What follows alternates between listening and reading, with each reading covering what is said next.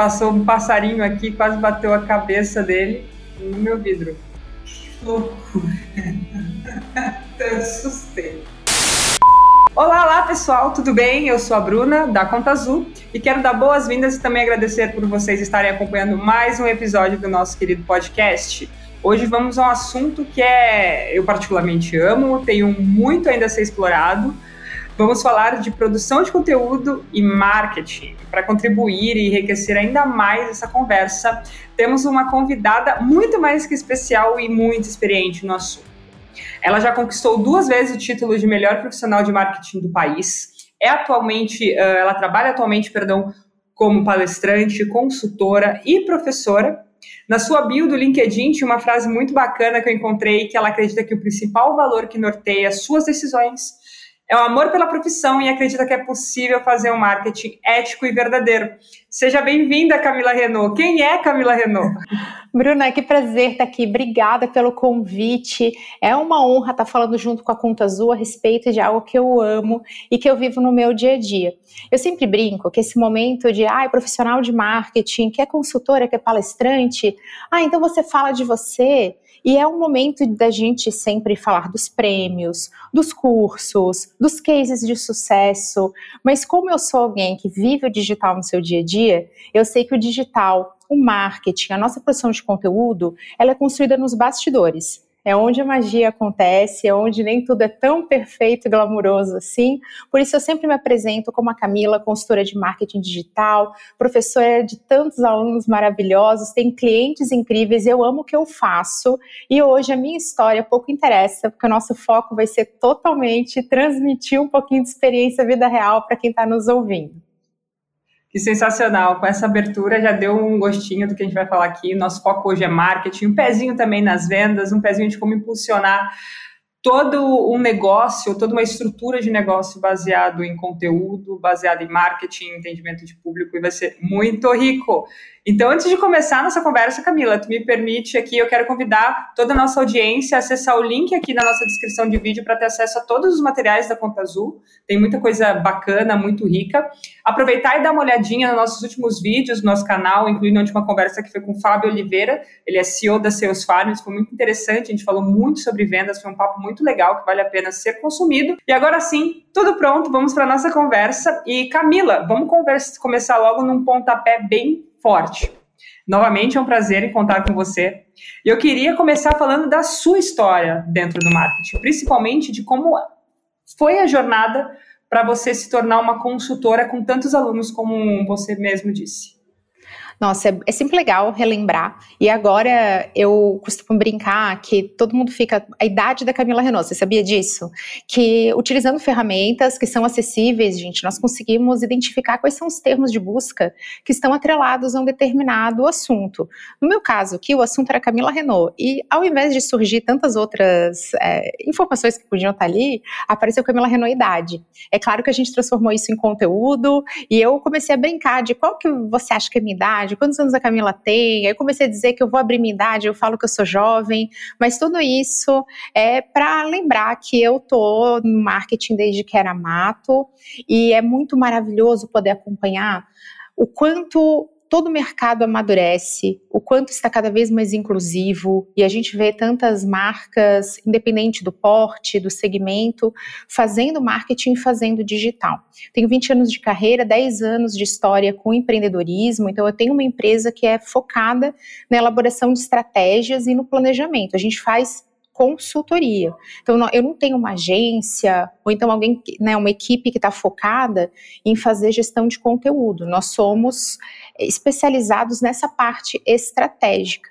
Só que para poder fazer estratégia, para poder fazer tudo isso, eu digo, gente, estratégia de digital, ela ainda assim tem que ter um olhar para o como fazer. O tático, ele não é tão.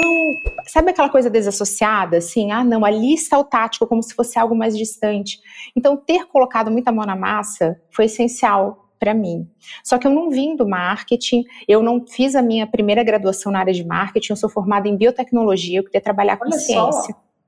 É verdade, eu queria trabalhar com ciência, eu amava isso, e eu entrei, eu fiquei numa dúvida, sabe, será que faz medicina? E aí eu ouvi de um pesquisador, olha, é, medicina é clínica, E eu falei, ah, não, não quero trabalhar com pessoas. Olha só isso, gente. Não quero trabalhar com pessoas, eu, é a coisa que eu mais amo hoje. Eu quero fazer ciência, eu gosto de dados, eu, eu sempre gostei muito de coisas novas, de inovação. E eu vi que a vida de pesquisadora acho, acho maravilhoso, admiro quem faz, mas não era para mim. E no meio da faculdade, eu fui estagiar numa empresa que fazia produto, produtos biológicos. E eu me apaixonei por aquilo, porque o produto está no guarda-chuva do marketing. Uhum, Falei, é isso que eu quero sim. fazer. Terminei a faculdade, fui para outra. Então, gente, se você está numa transição de carreira, se você acha que é tarde demais para qualquer coisa, não é. E eu descobri esse amor, mas fui para o marketing offline, gente, aquele marketing tradicional, como é que estuda comunicação. Bruna, até que num momento, eu sendo cliente, eu não estava em agência ainda, eu fui de agência também, eu tive uma missão, que era construir um portal, um portal para os clientes daquela empresa. E eu, muito entusiasmada em mostrar resultados para aquele gestor, eu falei: e aí, como é que eu vou conseguir é, medir os resultados? Como é que eu vou saber alguns indicadores? E aquilo foi tão natural, assim, eu achei que eu estava fazendo algo, poxa, olha só como eu tenho uma visão estratégica. E eu ouvi uma coisa, não, isso aqui você tem tudo à disposição, horário que entrou, quantas pessoas entraram, quanto tempo ficou, que áreas do portal acessou, que áreas não estão sendo acessadas. Disse, é isso Marketing. que eu quero fazer. eu quero fazer digital, porque no digital tudo pode ser medido. E eu não vou ter que ficar justificando estratégia, sabe, fazendo aquelas defesas, que vai ser legal uhum. porque eu acredito. Não, vai ser legal porque a gente vai poder medir os resultados e ajustar. Eu vou poder tirar aquela página, eu vou poder fazer uma otimização nesse botão, eu vou poder fazer um teste AB. Gente, isso é tudo muito embrionário, não era tão fácil como é hoje, mas a essência era essa. E aí eu descobri o digital, me apaixonei pela área, estudei muito, eu não paro de estudar, eu sou professora, eu jamais vou parar de aprender, justamente porque a, a área de digital tem isso, a gente tem que ter essa. Calma aí que batendo na porta, né? Deixa eu ver. Apesar de tudo ser muito mais fácil hoje, essa essência, essa base do digital, de você conseguir medir resultados, ajustar o que for necessário e esse dinamismo que permite que a gente construa coisas junto com a nossa audiência, com os nossos clientes, nossos potenciais clientes, sempre me fascinou. E isso é muito uma grande oportunidade. Isso tem que ser visto como algo maravilhoso. Aqui, estou falando como uma profissional, que a gente está aqui nessa jornada, mas você imagina quando a gente vai apresentar um projeto de consultoria, um plano de comunicação, e você fala a respeito de outros formatos. Olha, então aqui vamos fazer outdoor, vamos fazer revista. Eu sou super a favor dessa integração. Não existem pessoas digitais. Existem pessoas que tem experiências digitais. Então a gente não pode abrir mão das demais vertentes. Mas ela não é inclusiva. Não é toda marca que pode estar presente nesse formato. E o digital, ele tem essa característica de permitir. Ele democratiza as coisas. Ele é muito, é muito democrático. E ele permite que você meça resultado. Ele permite que você escolha um orçamento. Ele não é grátis. Eu sou contra dizer isso. Gente, quanto custa uma conta no Instagram? Custa o seu tempo, custa a sua dedicação, custa o seu aprendizado. Sua é, criatividade, sua, sua criatividade. Fazer isso acontecer. Às vezes a tua sanidade mental, que você fica, por que, que não tá dando certo se eu tô fazendo tudo do jeito que a Camila falou para fazer? Isso faz parte também. Esse rolê tem essa parte, tem que fazer algumas coisas que você tem certeza que vai dar certo e que no final não dão. Aliás, gente, essa é a história da minha vida. Toda vez que eu lanço um vídeo que eu falo assim, gente, esse vídeo, eu sou genial. Sério, eu sou um esse talento vai, explorado. Vai, é o que, é o que, que flopa mais rápido é aquele que você manda no grupo da família, gente, poderiam assistir o vídeo repetidamente, porque, né, é, vai acontecer isso e toda vez que eu falo esse vídeo eu não queria publicar, esse conteúdo tá péssimo. Ele performa bem, porque temos viés, né? Então tem um viés da Camila, tem as minhas lentes ali, de repente algum perfeccionismo e a gente não faz conteúdo para si. A gente faz conteúdo nossa audiência para a nossa audiência, para a nossa base, para os nossos clientes. E isso é fantástico do digital. Quando eu descobri isso, caminho sem volta, é o que me move, o que me motiva até hoje. Eu acredito nesse marketing verdadeiro, sim, tento aplicá-lo para a gente ser a mudança que a gente quer ver. E foi assim que surgiu a vontade de empreender. Veio muito disso, assim, de, poxa, eu, eu sou agência, então eu fui cliente, fui agência. Falei, nossa, eu quero fazer uma coisa que una tudo isso. Então, eu vou poder trabalhar com as agências, vou poder trabalhar com empresas, eu vou poder trazer esse universo de redes sociais. Gente, olha só como eu estou entregando a idade, essa coisa de falar que é jovem já não está mais colando. Eu já fui moça do Orkut, sempre falavam isso, já tem a moça do site tem a moça do uhum. Orkut, moça do Facebook, hoje falam, ah, tem ali no Instagram, tem o YouTube.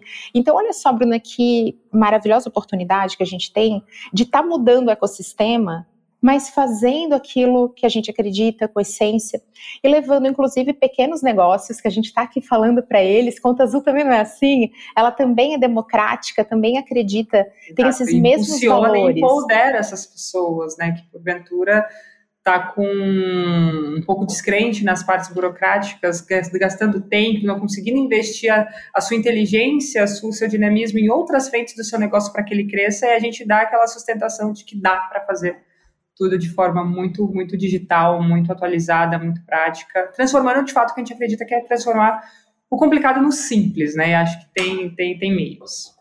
É perfeito, exatamente isso. Ó, dá para fazer organização financeira, dá para você ter indicadores, dá para você medir a saudabilidade de uma operação, de um período, e você consegue fazer isso é, através de ferramentas que estão disponíveis. Vamos lembrar que eu sou contra essa história de falar que é gratuito, porque não é mas elas são sim muito mais acessíveis, muito mais democráticas. E aí surgiu essa vontade, poxa, eu quero empreender. E eu há 10 anos atrás, montei essa empresa que começou na minha casa. Eu tinha um home office, eu tenho inclusive conteúdos falando sobre isso. E aí não teve jeito, descobri essa área maravilhosa que eu conseguia ter acesso a dados, que eu conseguia experimentar e validar toda uma jornada, toda uma experiência e que aquilo estava em eterna construção. A partir desse momento, eu me apaixono por digital, começo a estudar, sigo eterno aprendiz e isso se torna meu dia a dia. A partir dali, eu comecei a fazer experiências profissionais, eu fui cliente, fui agência com esse foco. O digital era mato, era tudo muito embrionário e também muito no futuro. Eu brinco que é como a inteligência artificial, que é nesse momento a gente fala disso. Ah, então inteligência artificial parece uma coisa que está lá longe, mas a gente tem tanta coisa acontecendo e estamos nessa aceleração.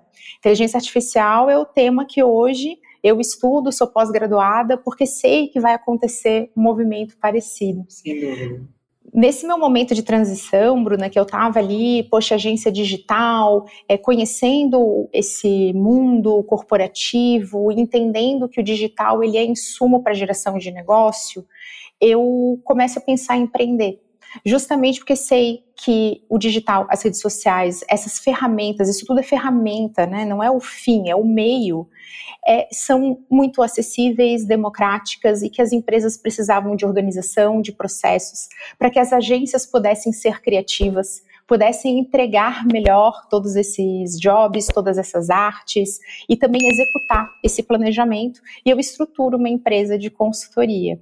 Então, também era um negócio disruptivo. Hoje, eu tenho muito mais colegas, eu tenho muitos outros profissionais que são consultores assim como eu, e eles também conseguem contribuir. Como comentei aqui contigo, a gente estava aqui nos bastidores falando também, é um mercado cada vez mais maduro e que cada vez mais caminha para olhar para esse cliente, para essa audiência, para esse mercado com esse carinho. A gente vai falar hoje de produção de conteúdo e produção de conteúdo também é Sem sobre dúvida. isso, é generosidade. Vamos cair então, sensacional o que tu disse, tu, tu já deu vários spoilers aí já na sua entrega de, de vida, mas eu quero começar pelas suas redes porque é, é, é, um hub de conteúdo, né? Cara, você tem venda, você ensina marketing, você ensina como lidar com as redes sociais para o benefício do negócio mesmo. E no Instagram você tem quase 60 mil, no YouTube mais de 100 mil inscritos, ou seja, tem muita gente acompanhando, fora teus alunos que te levam de uma certa forma sempre uh, com aquela vozinha que fica na, no ouvido nas estratégias, nas definições das estratégias das empresas. Certamente esse número foi conquistado com muito planejamento e ação, e ser infoprodutor tem muitos processos, né? Eu queria entrar nesta seara. Tem pesquisa, parte criativa, desenvolvimento da ideia, por vezes você conversa com uma pessoa ou outra, faz a validação, a produção, a edição.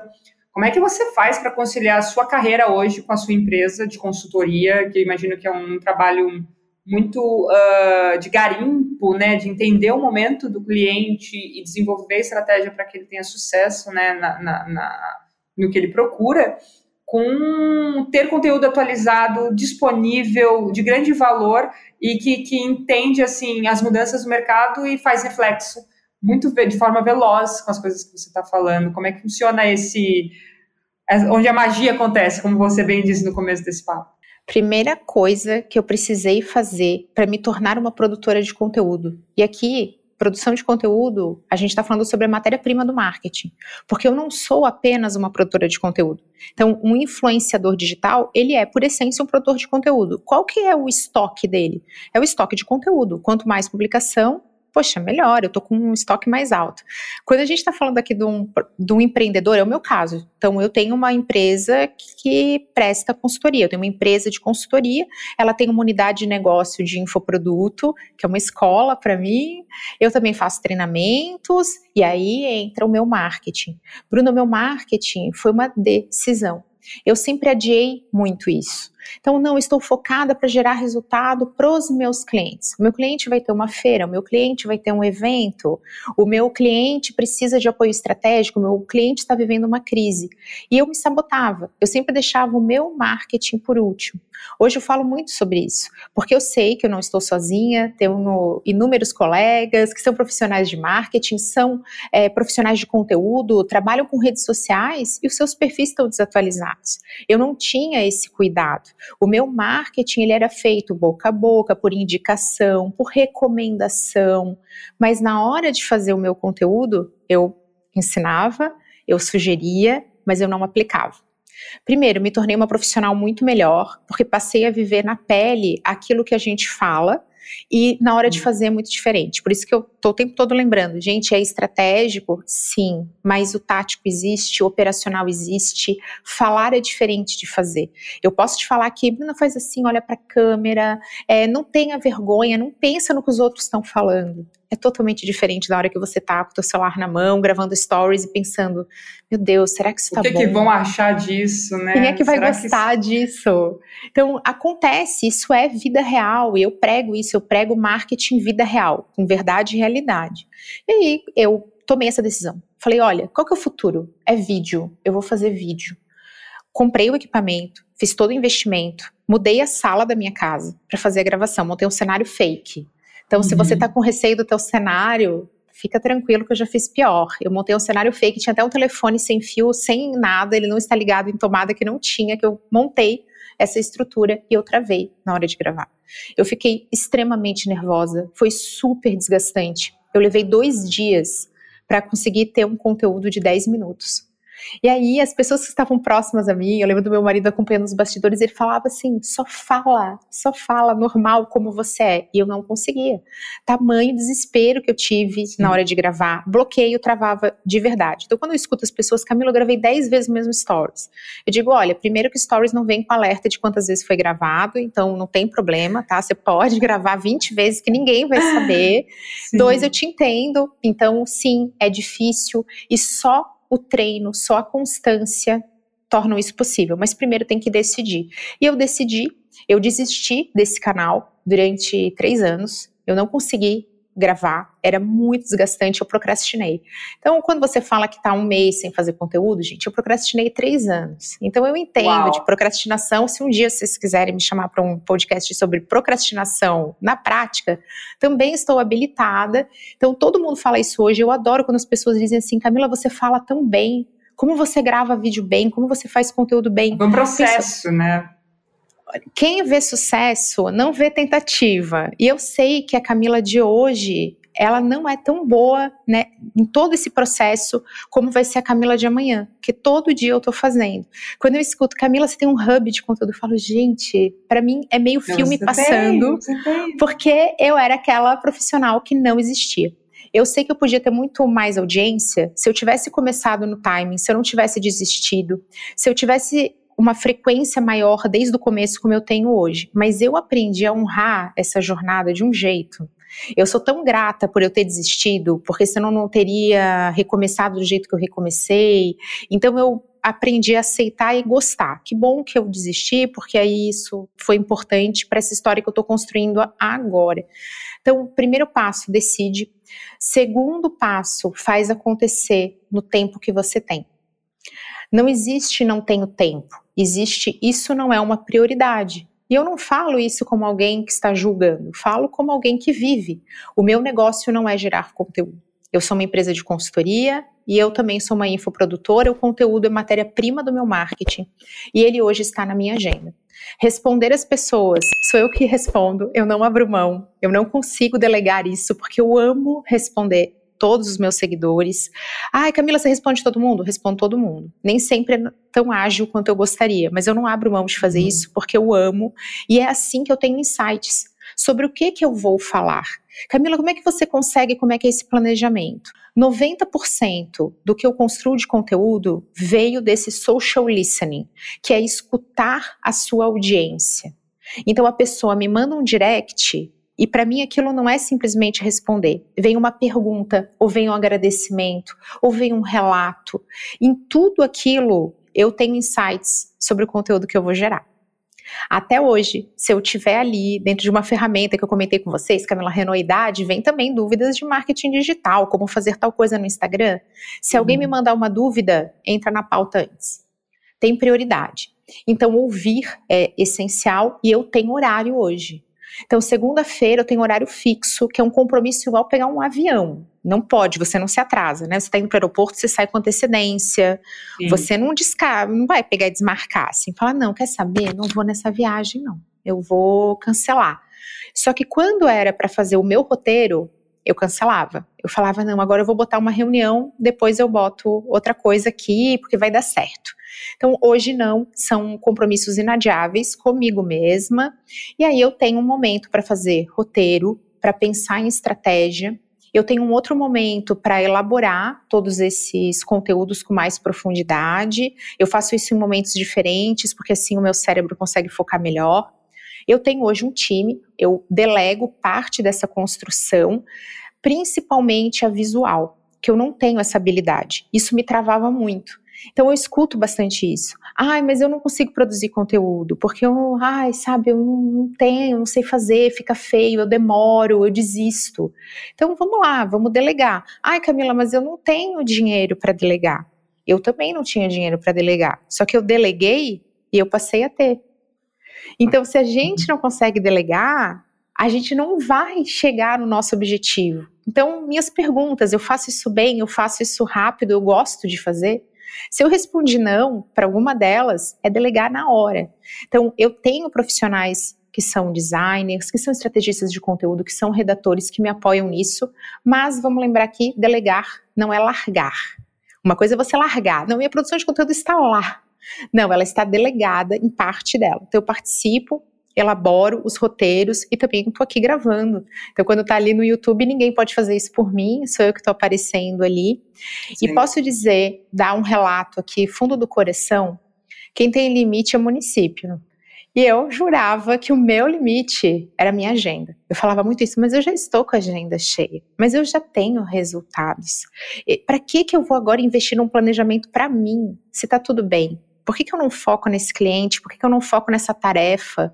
Por que, que eu não foco na minha vida pessoal? Sabe aquelas Aquelas coisas que a gente. cercas, né, nas coisas. O tempo todo. Eu nunca poderia imaginar que produzir conteúdo, que estar à frente do meu negócio, que apesar da vergonha aparecer para gravar stories, fosse trazer tudo que me trouxe.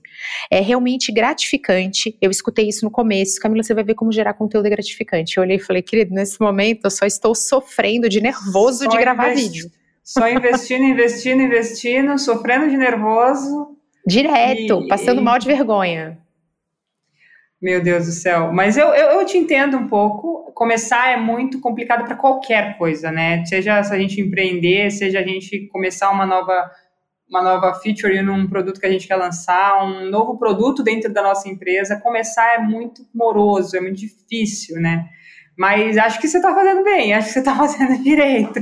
Eu faço com todo o carinho do mundo. Esses dias, uma, uma pessoa, não, não a conheço, ela deixou um comentário no meu segundo vídeo. E ela falou assim: que eu fiz o primeiro, desisti três anos e voltei. Então, vocês acham que aconteceu uma mágica? Eu adoraria que fosse que nem num filme. A Camila pega, acorda e fala: hoje eu vou gravar. E aí aparece um framezinho dela diz assim, ai ah, tal. E de repente ela começa a falar super bem. Não é assim, gente. Isso só no cinema. Na vida vida real você vai gravar o primeiro, aí você desiste, você decide voltar e é tudo igual. Só que dessa vez você está com a decisão tomada. E ela botou assim: nossa, seu conteúdo é ótimo. Pena que a sua forma de falar não ajuda as pessoas, porque esse seu jeito é muito travado e tal. E eu fui lá e respondi. Falei, ela comentou assim: não leia, simplesmente fale. E eu respondi para ela, eu disse: eu não estou lendo. Essa sou eu, quase desmaiando de nervoso, tentando me acalmar enquanto eu falo. E ela ficou muito sem graça. Ela disse: Me perdoe, nossa, a gente nunca conhece a história por trás. Imagina, tá de boa. Esse para mim é assunto ótimo. Inclusive, amo falar sobre isso, porque hoje vocês olham e falam: Nossa, Camila, que legal, quantos seguidores, como você fala bem. E eu, que conheço essa história, sei que existe um caminho, existe um bastidor. Uhum. Mas, gente, é muito gratificante e também uma super oportunidade.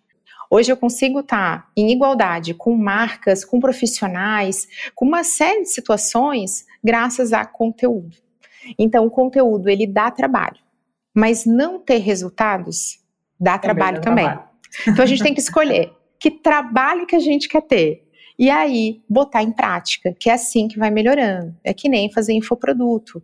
Poxa, é que nem ensinar, é que nem. Você vai ter que ter essa atitude você vai ter medo, é natural. Inclusive, eu sempre falo isso aos meus alunos: Poxa, Camila, mas eu tô morrendo de medo. Claro, porque você tem respeito à tua trajetória. Você tem essa questão com a sua credibilidade. Você quer falar a coisa certa, porque você está comprometido com tudo que você construiu. Então, isso é bom. Isso não é um ponto negativo, isso é um ponto positivo. Só que a gente tem que seguir apesar disso. Acho que essa foi a maior lição que eu consegui ter e também para me organizar, para ter esse planejamento, esse cronograma e parar de desistir. Sem dúvida, muito, muita coisa boa que você contou e eu vou puxar um fiozinho dessa, dessa parte de ser infoprodutor que você comentou sobre ter que fazer, parar, como fosse perder um avião, porque é, é, ainda navegando nesses mares de infoproduto, né, existe todo um processo por trás. Hoje a Conta Azul, ela tem solução dentro da plataforma que atende de diferentes formas um produtor de conteúdo, né? Um infoprodutor, no caso, as funcionalidades, parcerias que pode ajudar muito no dia a dia de um profissional que atua no mercado vendendo curso, por exemplo, você consegue ter toda a integração com a plataforma de vendas no app, na mão, ter maior dominância do controle financeiro e tudo aquilo que você, como usuário, também já sabe. Mas a minha pergunta vai justamente nessa frente. Eu queria que você compartilhasse na sua experiência sobre coisas que ninguém fala sobre ser um infoprodutor, um produtor de conteúdo. É o famoso quem vê o conteúdo não vê o corre, né? E o trabalho que dá para manter tudo isso redondo. Eu queria ouvir de você como é que é o seu, seu dia a dia, a dinâmica para lidar com burocracias, o por trás das cortinas, como é que envolve a sua, seu, a sua gestão financeira, a gestão para investir, a contabilidade, como é que você se organiza para que outras pessoas se inspirem nessa organização, porque depois que o conteúdo deslancha, que isso vira um negócio, que isso seja uma frente para ajudar o seu negócio, ela vai gerar custo, ela vai ter valores, ela vai ter demandas. Como é que funciona isso no teu dia a dia? Ser infoprodutor é super intenso. Então, se nesse momento você está me escutando, você é infoprodutor, você já falou sim, é extremamente intenso é extremamente dinâmico e é uma cascata de tarefas.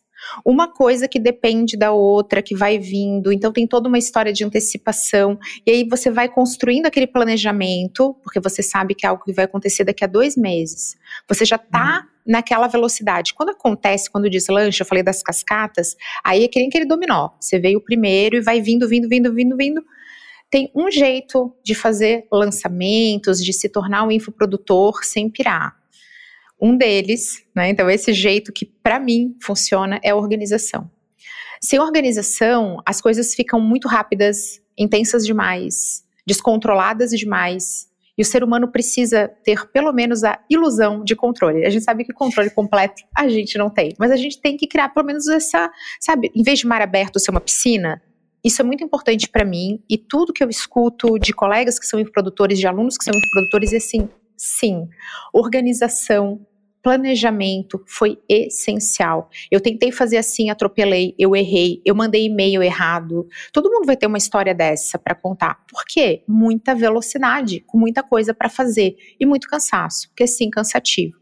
Quando você está lá no seu terceiro dia de aulas ao vivo, você começa a apresentar a sua solução, você tem uma cobrança de que, poxa, eu quero muito que as pessoas compreendam o que eu faço, eu quero fazer justiça a todo o produto que eu desenvolvi, eu quero entregar disso da melhor maneira, eu não quero que isso vá ao mercado sendo simplesmente algo com preço, eu quero levar esse valor. E o lançamento, um infoproduto, ele tem sempre uma essência, ele tem sempre uma história de empreendedorismo por trás.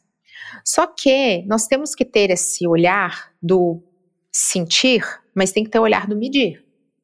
Sem isso, você perde fio da meada rápido. Então, tem até certas coisas que às vezes acontece que eu posso é, falar como profissional de marketing. Ai, mas assim, quanto que eu vou investir? Tá, mas esse investimento vai ter um retorno? Como é que vai ser isso? Como é que vai ser na prática na hora que você é, souber medir e souber escolher? Olha que maravilhoso que é a gente poder tomar essas decisões. Do que, que vale a pena, quando que vale a pena, trocar essa, esses momentos. Né? Então, quando que eu vou fazer determinada coisa? Tudo isso é uma decisão de negócio. Aqui falando um pouquinho da minha jornada, como uma empresa de consultoria, ela é muito artesanal. A consultoria faz algo sob medida para um determinado cliente. Então tem muito foco. Quando eu comecei como infoprodutora, foi uma mudança completa e até do meu modelo de gestão. Por quê? É escala. Então eu não estou mais no um a um, aí temos aqueles números menores, mais limitados de projeto, tudo acontece numa velocidade menor.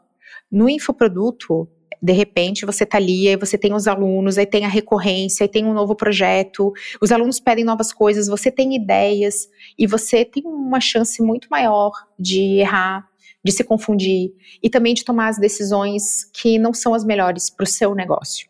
Porque você não está olhando para os indicadores. Nossa, Camila, mas por que, que eu não olharia para indicadores? Porque você não mediu, porque você está cansada. Eu, pelo menos, saía sempre cansada. Eu saio, quando eu estou fazendo live, com uma energia que eu sou capaz de uhum. correr uma maratona. Aí a live acaba 10 da noite. Aí você está lá respondendo as pessoas, você está vendo e você não vai dormir tão bem. Eu, pelo menos, não durmo tão bem. Eu não consigo, assim, terminar ali aquela aula e, ai, desligar gente, pronto, cérebro, né? desligar. Né? Não, eu fico com aquilo.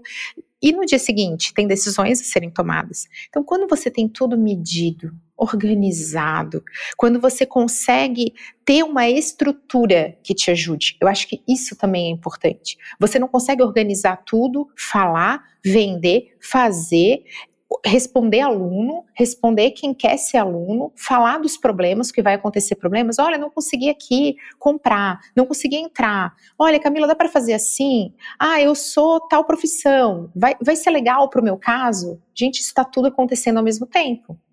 Então, ter uma estrutura para você botar os seus dados fez muita diferença para mim. Dados de tudo, gente, desde dados de marketing até os dados financeiros, os dados de gestão. E ter a plataforma, sabe, ter isso ali montadinho, para mim faz muita diferença. Porque você começar a medir do zero, eu acho que a procrastinadora que mora em mim, ela aparece. Porque eu tendo a achar que é difícil. Ah, eu vou medir, então eu vou montar um negócio para eu começar a medir. Eu já, hum, parece trabalhoso.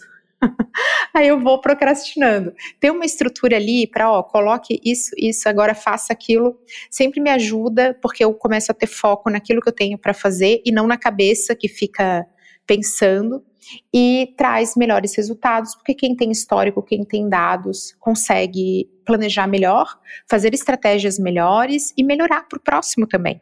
Acho que tem uma evolução contínua ligada a essa mensuração que é essencial. Eu acho que isso ninguém fala. Esse é um bastidor que eu não escuto tanto. Né? Então, ah, poxa, aqui foi o sucesso. Sempre fica coisa para melhorar, sempre fica aprendizado. Só que se você não tem esse olhar para os dados e para as métricas, ele vira meio que um ranço, sabe? Um arrependimento. Ah, eu devia ter feito assim. Toda vez que eu estou medindo o resultado, eu penso assim: na próxima eu vou fazer diferente. Na próxima eu mudo isso. Isso muda a minha jornada empreendedora. Isso eu não vejo tanta gente falando assim, mas é algo que na prática, ao invés de ser um cansaço, sabe, vira um ânimo. E para quem é empreendedor, sabe que o empreendedor está sempre cansado, que é muita coisa para fazer, e estar animado, estar motivado faz toda a diferença. Então é assim que eu me motivo, olhando para os indicadores e pensando, gente, aprendi, agora eu vou fazer melhor, eu vou fazer diferente. Maravilha, quanta coisa boa. Eu quero entrar também um pouquinho nesse assunto que você falou aí sobre seu negócio, o empreendedor raiz, está sempre cansado, mas está fazendo, buscando dados, melhorando. Quero falar desta Camila, consultora de empresas que vai lá fazendo projetos para ajudar as empresas a crescerem. Eu queria ouvir de você alguns aprendizados que podem ser valiosos para o empreendedor que está pensando em investir em marketing como alavanca de negócio. Por exemplo, nós conversamos é, diariamente com parceiros da Conta Azul, né, que são empresários do ramo de contabilidade, que são contadores, e porventura querem dar esse passo, né? Querem fazer o marketing das suas empresas de contabilidade, querem começar a inserir uma visão mais de gestão de números, como é que eu faço aqui, se eu faço uma publicidade aqui, se eu começo a usar Instagram, se eu começo a usar colar, se eu uso pessoas para falar por mim, se eu faço live, se eu vendo produtos, se eu vendo conteúdo, ufa. é, na sua visão, qual seria o pontapé inicial para começar o investimento? Literalmente o pontapé inicial. Aprender Vamos lá, vamos começar do começo. Num mundo que a gente é bombardeado por informação, é normal ficar confuso. Uma maneira da gente não ficar confuso é conhecer, aprender, ter entendimento sobre aquilo. Porque aí a gente consegue é, ter um olhar crítico. E um grande aprendizado que eu tive ao longo de toda essa jornada é sim, eu tenho que ter um olhar crítico sobre as coisas. Concordar, discordar, e ter humildade de admitir que às vezes eu errei ou estar próximo a pessoas, a profissionais que também vão ter essa mesma humildade, que é a base do digital. Muita arrogância não faz marketing bom, porque a gente já comentei aqui, poxa, o vídeo dos, da minha vida flopa, o vídeo que eu não quero publicar é um grande sucesso. Isso uhum. é normal, isso é o nosso dia a dia. Nesse cenário super complexo, Bru, quando a gente já está aprendendo, a gente está se envolvendo mais, é uhum. é normal se sentir confuso, porque você está começando a aprender sobre aquilo. Então, tudo é muito novo, você vai ter aquela sensação que você não dá conta. Aqui, um grande aprendizado meu foi selecionar muito bem as fontes então, escolher profissionais para acompanhar, porque senão eu tinha muita confusão. Um profissional falava, faz assim, o outro profissional falava, faz assado, e eu não sabia se eu ia para o A ou para o B. Então, eu passei a buscar fontes mais profundas, porque é isso que o empreendedor precisa fazer, ele tem que tapar. Ah, mas meu Deus, como é que vai dar conta de tudo? A empresa vai crescer, você vai delegar. Mas em algum momento, especialmente nos primeiros momentos, a gente tem que estar preparado para aprender sobre coisas novas Uhum. Essa é a grande beleza do empreendedorismo. E também se cercar de pessoas que você confia, que você gosta. Especialmente na área de infoprodutos, tudo é muito intenso. E essa intensidade faz com que você conviva com os profissionais, com seus parceiros, seus sócios, seus coprodutores de uma forma muito intensa também. Então, como é importante estar cercado de pessoas que você gosta, que você confia, tá com fontes de pesquisa e de informação que você gosta, que você se identifica que você confia. Tudo isso faz esse processo ser muito mais leve, ser muito mais proveitoso e também aprender a filtrar eu acho que isso é algo que é pouco falado. A gente entra no mercado dos infoprodutos, eu já fui para um almoço em que tínhamos eu e mais um amigo que é infoprodutor de super sucesso e outros muitos amigos que não têm nada de conteúdo, eles têm lá suas áreas, são advogados, médicos, dentistas. Todos eles tinham uma dica vitoriosa para nos passar. Ai, Camila, você devia gravar tal coisa, você devia fazer um curso assim, você deveria estar tá fazendo não sei o que desse jeito. Eu fiquei olhando, assim, depois a gente brincou. Olha só, são pessoas que não estão nesse corre. Não estão fazendo isso, não tem produto digital, não tem aluno, não tem e-book, não estão ali com régua de relacionamento, decidindo, uhum. tomando decisões que a gente tem que tomar e que envolvem investimento, envolve o nosso tempo, a nossa dedicação e até mesmo aquela coisa de você ir lá e dar cara. São pessoas que não viveram isso, mas que tinham muitas sugestões, muitas opiniões. Então eu também aprendi a filtrar. Eu gosto muito desse filtro. Se você é um infoprodutor, você está vivendo o que eu estou vivendo, opa, eu vou te ouvir, eu vou ter aquela atenção especial. Se você é alguém que você é da minha família, eu gosto muito de você, você é uma pessoa Mas da minha família. Mas nunca se arriscou nesse setor você não tem seu produto e você está simplesmente falando que ouviu do fulano, do ciclano, eu vou só dar aquela ouvida porque não custa, uhum. eu vou agradecer e provavelmente eu vou arquivar porque não vai servir. Tem que pegar a coisa de quem tá ali no campo de batalha, tá vivendo tudo isso com você. Fez muita diferença porque vai vir a opinião. Eu não tô dizendo aqui que não possa vir uma sugestão legal, mas sabe a forma uhum. como você encara? Tem que ser diferente. De um é um isso. conselho, do outro uma opinião. Opinião é uma, todo é. mundo tem. Então, Acho que também seria boa. de um que já, sou, já passou por isso, é a vivência, né? Você pega um pouco, talvez eu não passei por isso, eu não quero passar por isso, ou eu quero passar por isso, então eu vou seguir o que ele está falando. Do outro, talvez seja uma coisa de alguém que nos quer bem e quer ver alguma coisa, mas talvez no momento não é aplicável. Então, tem que saber É só ponderar. opinião. Então, beleza, eu adoro escutar opiniões. Tá tudo bem, não tem problema nenhum escutar uma opinião, mas eu não vou ficar, nossa, preocupada, ofendida, ou então. Vou deixar olha, de fazer, não vou nesse Camila, o jeito que você fala é tal coisa. Eu olho, a pessoa não tem nenhum vídeo. Eu falo, poxa, obrigada, vou me questionar a respeito disso, mas isso não pode me abater. Acho que esse filtro também é, é um aprendizado importante. Botaria aqui como algo que me fez, me faz muito bem, tanto do ponto de vista da condução dessa jornada, como para os meus resultados. Bom, falamos aqui de infoproduto, falamos da sua visão como consultora, né, como a Camila consultora, agora a gente vai para a visão Camila marketing pessoal, que é muito importante. É algo que é muito buscado, né, por empreendedores hoje de certa forma, para ter aquela brand persona criada como uma peça fundamental na estratégia uh, da marca, na estratégia da empresa, na estratégia como um produtor de conteúdo. É, ter a sua marca bem definida, seu estilo, seus trejeitos, seu jeito, principalmente criar um método, né? Que você tem métodos nos seus vídeos, nos seus canais de redes sociais, dá para ver muito claro isso, para que seja lembrado como autoridade no assunto. Eu queria saber como é que foi o seu processo da sua criação de brand persona, até se você se identificar com coisas que você fala, essa sou eu, essa que não sou eu, isso é meu, para que não pode faltar no desenvolvimento dessa frente. Eu queria ouvir de você. Marketing pessoal é um pré-requisito para prestadores de serviço. No serviço, a gente tem essa inseparabilidade entre o prestador e aquele, aquela transformação que você está entregando. Então, olha como é que é importante a gente aparecer não adianta, nós não vamos escolher um profissional prestador de serviço somente pela transformação que ele gera. Se você não está identificado, se você não percebe autoridade, credibilidade nesse profissional, você não fecha com ele. E isso vale para quase todas as áreas. Mas dentro da contabilidade, eu enxergo um potencial diferente, porque são profissionais que permitem que o difícil se torne fácil, porque eles têm um entendimento muito grande sobre coisas que para mim são extremamente complexas. Eu sim, considero que marketing sim. digital, comportamento é algo que você estuda e você consegue eh, aplicar. A contabilidade, ela tem questão de legislação, alíquotas, regras e lida muito com pessoas. Eu percebo, lembra que eu comentei aqui no comecinho da nossa gravação? Ah, então eu não queria trabalhar com pessoas, então eu fui fazer ciência, estatística. Hoje isso me ajuda um monte. Ser profissional que entende de estatística é maravilhoso para trabalhar com inteligência artificial, com data driven, é maravilhoso. Agora, eu queria fugir dessa comunicação. E é aqui que está o meu recado. O marketing pessoal, ele permitiu que eu fosse percebida tal qual eu sou. E isso me dói muito hoje como profissional, porque eu via que eram profissionais ok, sendo percebidos como profissionais espetaculares. Certa vez eu estava lá, desistida do canal, dizendo que amanhã eu começava, porque eu jamais falei que eu desisti, tá? Eu sempre disse que amanhã eu fazia.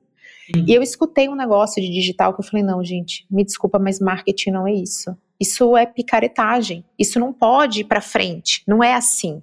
Falei, poxa, eu tenho que ir para frente de uma câmera e falar sobre isso, senão ninguém vai falar, vai todo mundo achar que marketing digital é isso.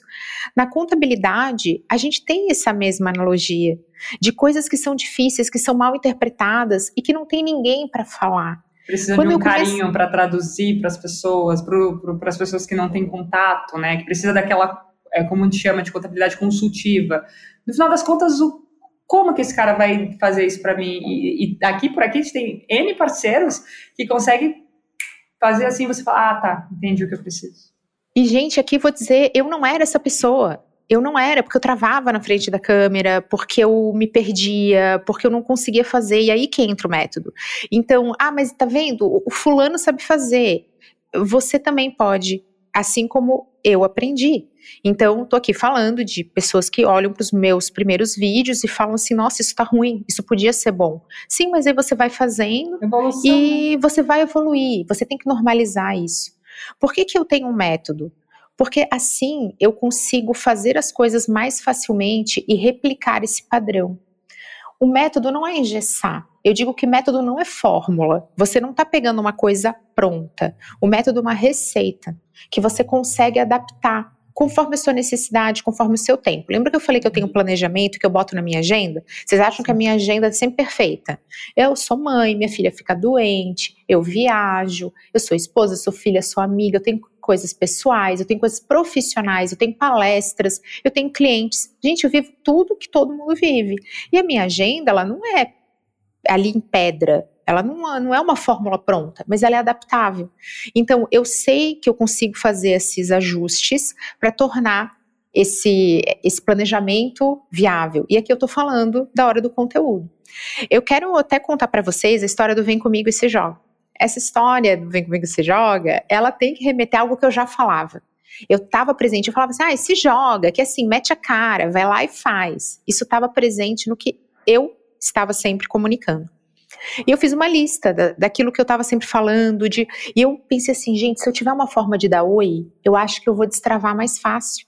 Porque eu não vou ficar naquela de, olá, tal, isso não sou eu. Então, se eu mandar o se joga, eu acho que eu vou conseguir falar. Outras frases, que é o, nossa, isso aqui é grátis, sem glúten, faz super bem. Eu falei isso intuitivamente no meio de um conteúdo. E as pessoas, uhum. kkkk, adorei. Eu falei, nossa, eu vou repetir isso, porque eu quero pedir para as pessoas se inscreverem. E eu não gostava dessa coisa de pedir para se inscrever. Falei, poxa, eu vou falar, se inscreve aqui, porque é grátis, sem glúten faz bem. Então, essas coisas, esse começaram a acontecer como uma saída para eu parar de travar. E isso tá hoje na minha brand persona, nesse desenho da minha marca. Eu tenho uma marca pessoal, o nome da minha marca é Camila Renault, mas mesmo que você não tenha uma marca pessoal, você tem que humanizá-la. Marcas que são humanizadas, elas são mais facilmente perdoadas, elas têm todo um aspecto que envolve a audiência, você vai ter mais facilidade para responder, para gerar conteúdo. Então aqui, gente, estou dando um exemplo assim, ultra vida real, que você transforma em branding, você transforma em construção de marca, que foram frases que eu uso. E eu comecei a usar, as pessoas falam, nossa, como é que você fez um estudo para o Se Joga? Eu falei, gente, eu não fiz estudo para o Se Joga, era o que eu tinha naquele momento. Estava no meu coração, na minha cabeça. eu não tive um estudo, isso não foi criado, orquestrado, era porque estava uhum. lá. E essa é uma lição importante de empreendedorismo que vale para qualquer área. Faz o que você pode com o que você tem. Dez anos depois vão achar genial. Vão falar assim: nossa, como é que foi o estudo do Se Joga? Não teve estudo, era o que eu tinha naquele momento e eu falei e aquilo me ajudou a não travar. Mas esse método, gente, ele faz uma diferença. Tanto que os meus alunos se tornam meus alunos em busca disso, meus clientes, em busca desse modelo de fazer que é adaptável, que é feito sob medida e que vai te ajudar justamente a ter um plano, a entender. E tem até autoconhecimento, porque quando você se conhece melhor, você também para de se sabotar. E o empreendedorismo tem muito isso, a gente se sabota bastante. Então, para mim, faz diferença ter um modelo. Ele não é uma fórmula pronta, é uma receita adaptável, mas faz muita diferença para colocar as coisas em prática. E sem prática a gente não tem resultado. Uou!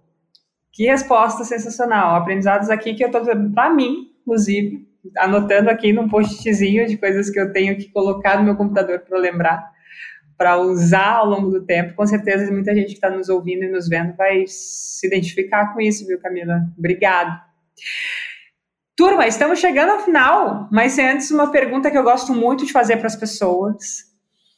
Camila, hoje com toda essa sua bagagem intelectual que você mostrou um pouquinho aqui para gente, eu queria saber o que você diria para Camila ao primeiro dia de carreira dela que faria diferença. Se joga. Não poderia ser outra resposta, tá, gente? Que a Camila procrastinadora, bem perfeccionista, tá? E, e perfeccionismo tem uma, também uma característica para procrastinar. Ai, não está perfeito, eu não faria isso desse jeito. Uhum. Então, aquele se joga que eu falava para os outros é um se joga que eu tinha que falar para mim. E a partir do momento que eu passei, a gente falou disso, né? Fazer e praticar, falar e praticar. Então, poxa, olha, faça assim. A Camila consultora se tornou uma melhor consultora com a Camila infoprodutora. Eu tive que botar mão na massa, fazer. Eu, era tão fácil para mim, né? Ai, olha, grave um vídeo, grave um podcast. Quando eu fui gravar o meu, eu consegui aprender como é que é estar tá lá na hora do vamos ver. Então, esse se joga é algo que eu tenho carinho, ele está nos meus conteúdos e que, para mim, me ajuda até hoje. Então, faça o que você pode com o que você tem, não fique preso a esse perfeccionismo, porque o caminho se percorre caminhando, ele se constrói caminhando também. Então, dentro de uma jornada aqui de empreendedorismo e como professora, mentora e consultora, me jogar e fazer acontecer é o que mais me move e é o que dá aquela vontade gostosa de acordar, de chegar e de fazer acontecer. É isso. Então, se joga, turma, se joga, se joga. Camila, a gente agradece demais a sua presença aqui no Conta Azucast. Com certeza foram lições muito, muito valiosas. Transmitiu uma conexão com a gente, com o que a gente acredita de maneira muito genuína. Quero agradecer mesmo sua participação. Você nos ajudou a transformar o complexo em simples na rotina de quem está nos assistindo e também na minha, de, de todo mundo, com uma troca muito rica. Obrigada mesmo.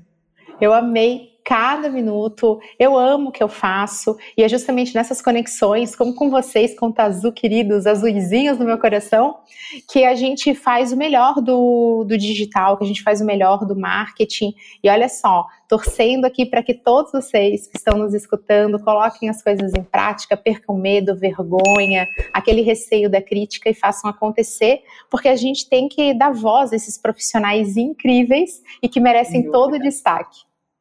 Sem dúvida. Obrigada mais uma vez. Sensacional sua participação. E assim chegamos ao fim de mais um Conta Azucast, programa que quer tornar o complexo simples através de histórias tão inspiradoras quanto da Camila.